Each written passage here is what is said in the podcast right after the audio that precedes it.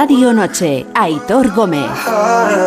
Bueno, un equipo, una historia. Ya sabéis que aquí buscamos historias de, los equipos de fútbol de primera y de segunda división que vayan más allá de lo que, de lo que ya conocemos todos y que no hace falta que, que os contemos, porque el fútbol no son solo 22 jugadores corriendo detrás de un balón.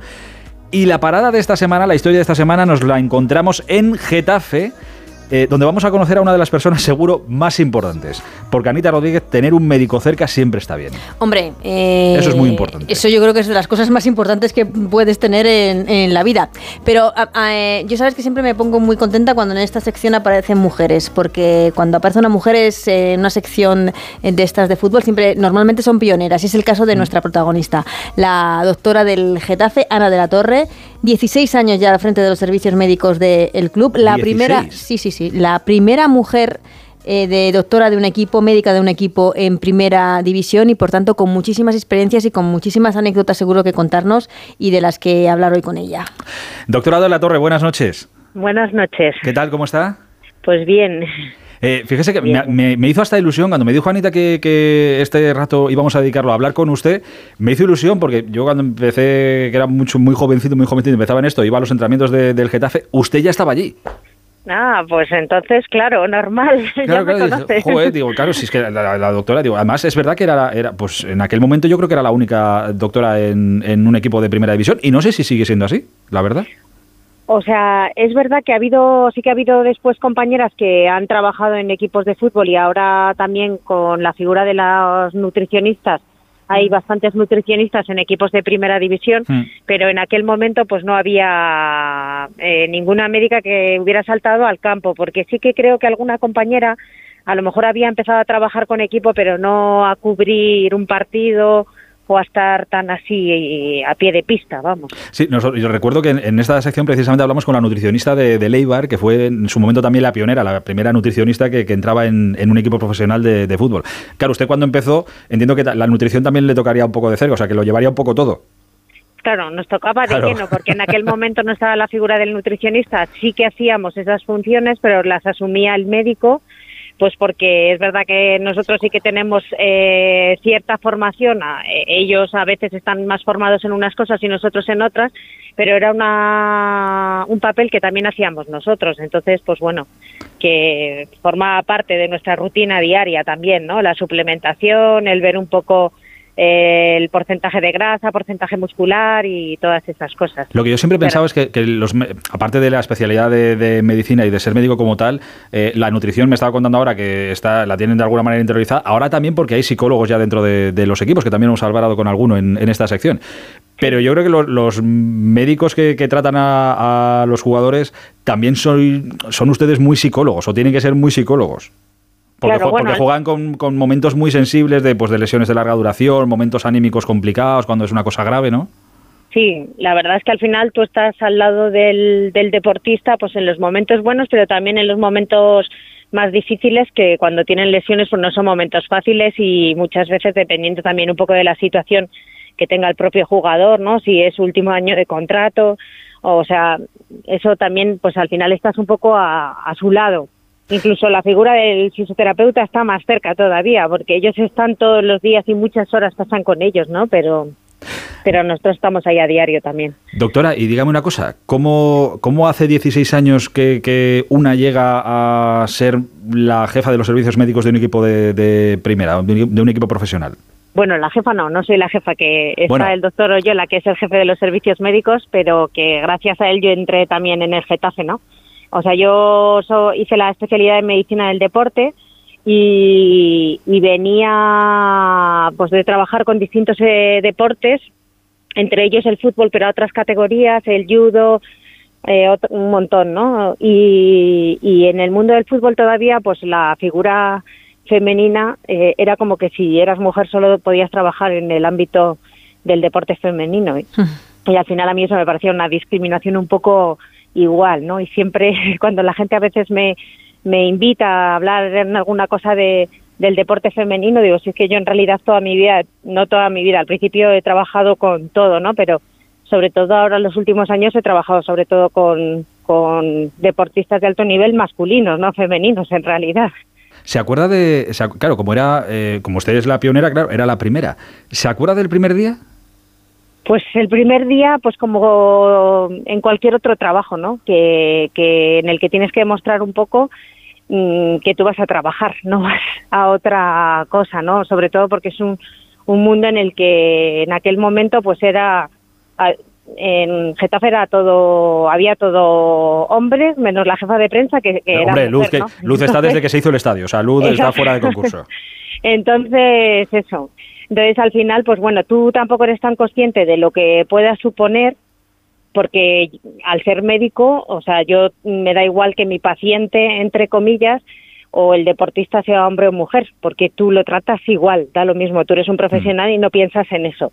Pero sí que es verdad que con el paso del tiempo te das cuenta un poco de la revolución que ha supuesto y de, lo que supuso el primer día que yo llegué al vestuario, ¿no? Que a lo mejor los, los, los jugadores pues le preguntaban al compañero que por qué, por qué estaba yo allí, ¿no? Y al final, pues bueno, haces tu trabajo y, y ellos al final se habitúan a, a, esa figura que antes no estaban acostumbrados a ella. Ya no ven a un, a un hombre o a una mujer, lo que ven es a un doctor o una doctora que les va a ayudar en el momento más, más complicado, que es como tiene que ser, la verdad. Eh, y le quería preguntar, ¿y una doctora de un club de fútbol profesional? ¿Es una dedicación 24 horas? ¿Se dedica únicamente al Getafe o se compatibiliza con, otro trabajo en, no sé, en otra clínica o en otro hospital? Lo desconozco. yo sí que tengo la suerte de poder compatibilizar porque en el Getafe estamos más de un médico, pero es verdad que mm, eso supone trabajar muchas horas, ¿no? Ahora estoy un poquito mejor en cuanto a, a que los, yo estoy entre semana todos los entrenamientos y el jefe de los servicios médicos está justo los fines de semana, pues porque también a él le, viene mejor y entonces pues nos organizamos. Pero vamos que todos los médicos de, que trabajamos en el deporte, igual que os pasa a vosotros, pues trabajas en fines de semana, entre semana, festivos, da igual, ¿no? Porque cuando haces la pretemporada estás también fuera de casa igual que pues que el resto, vamos, igual que el deportista. O sea, que su familia cuando hablan de vacaciones y de días libres, su familia le mira a usted como nos miran a, nosotros también, ¿no? O sea, ahora tengo un poco más por eso, porque pues nos organizamos, pero sí que ha habido temporadas pues en las que pues uno coge las vacaciones, pues eso, en, en junio o finales de mayo, cuando justo termina la temporada, cosas de esas que, no es lo normal, ¿no? Para el resto de la población. Claro, es que cuando, claro, es que a usted le pasará también. Oye, que hay un bautizo de no sé qué, no sé cuántos, y coges el calendario, joder, pues el Getafe juega en Sevilla ese día, y nos vamos un día antes, con lo cual, nada, pues no, no puedo, olvídate. Claro, sí. Ahora es verdad que cuando ya cada vez más a nivel de, de los equipos profesionales, pues hay más médicos, y entonces pues te puedes organizar, ¿no? E intentas pues esas necesidades que también hay a nivel de la vida familiar, pues poder cubrirlas. Y ahora le hago la misma pregunta, pero en un contexto diferente. ¿Se está disponible 24 horas para el club? Quiero decir, no sé si le han llamado alguna vez a las tantas de la madrugada, oye, que soy tal jugador, me pasa esto. O desde el club, doctora, vaya al hospital que tenemos a un jugador que le ha pasado no sé qué. Sí, normalmente son ellos los que te llaman y te dicen pues qué les pasa.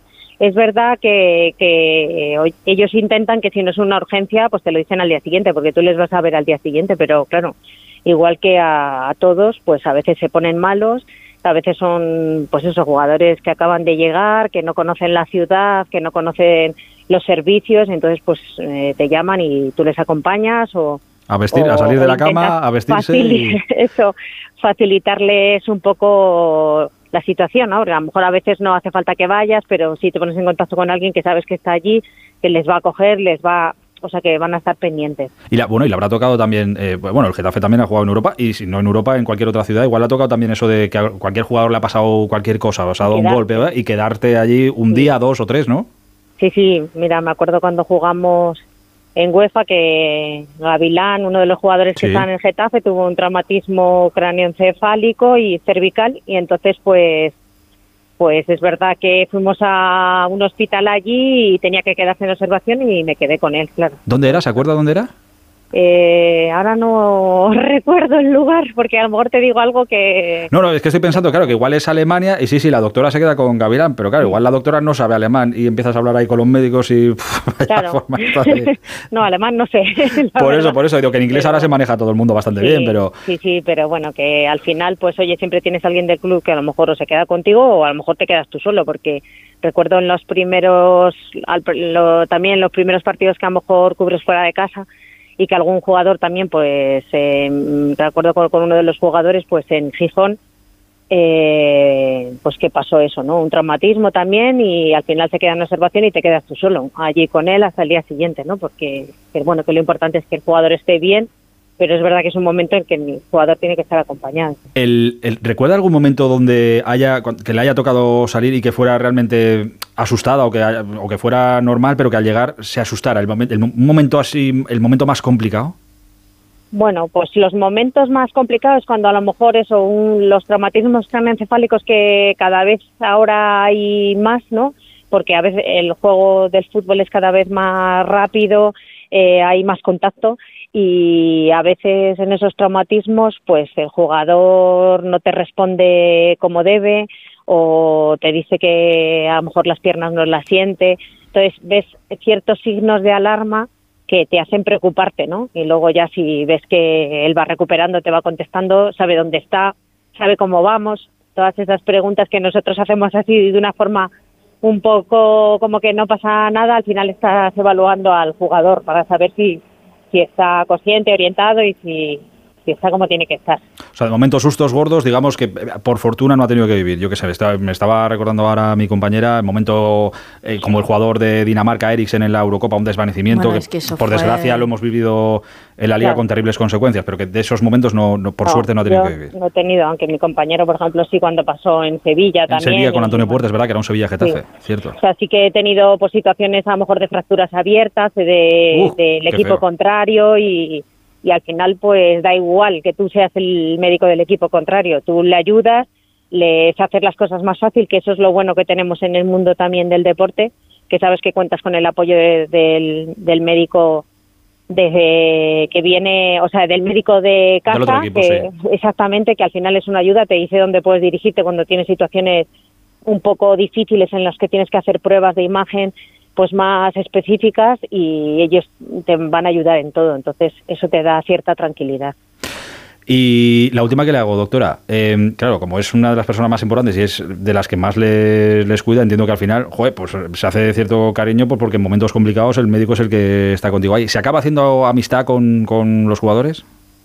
Sí, al final esto es como todo. No es que vayas a ser amigos intimísimos de todo el mundo, porque esto es como la vida real hay jugadores que tienen una forma de ser y, otros otras. cada uno es distinta, pero al final ellos saben que, que tú estás ahí para ayudarles. Entonces hay con muchos jugadores que ya a lo mejor han dejado el fútbol y siempre que te los encuentras, pues pues eso, incluso a lo mejor has quedado fuera del, del fútbol, pues porque se ha creado una relación un poco ya pues de eso, de amistad, ¿no? Por, por, esa relación diaria que has tenido a lo mejor con algunos que han estado tres o cuatro años en el club y que que has vivido con ellos situaciones a veces no tan fáciles para ellos, ¿no? Eh, insisto, tener un amigo médico, un amigo, un médico cerca, eso siempre está bien, siempre va a venir bien por, por lo que sea. Eh, doctora Ana de la Torre, eh, doctora del Getafe, le agradezco mucho de verdad este, este ratito y que nos haya regalado su, su historia en, en, el fútbol profesional, en el deporte profesional. Le mandamos un abrazo gigante y esperemos verla muy poquito en los terrenos de juego, que será muy buena noticia. Eso, muchas gracias por todo a vosotros también.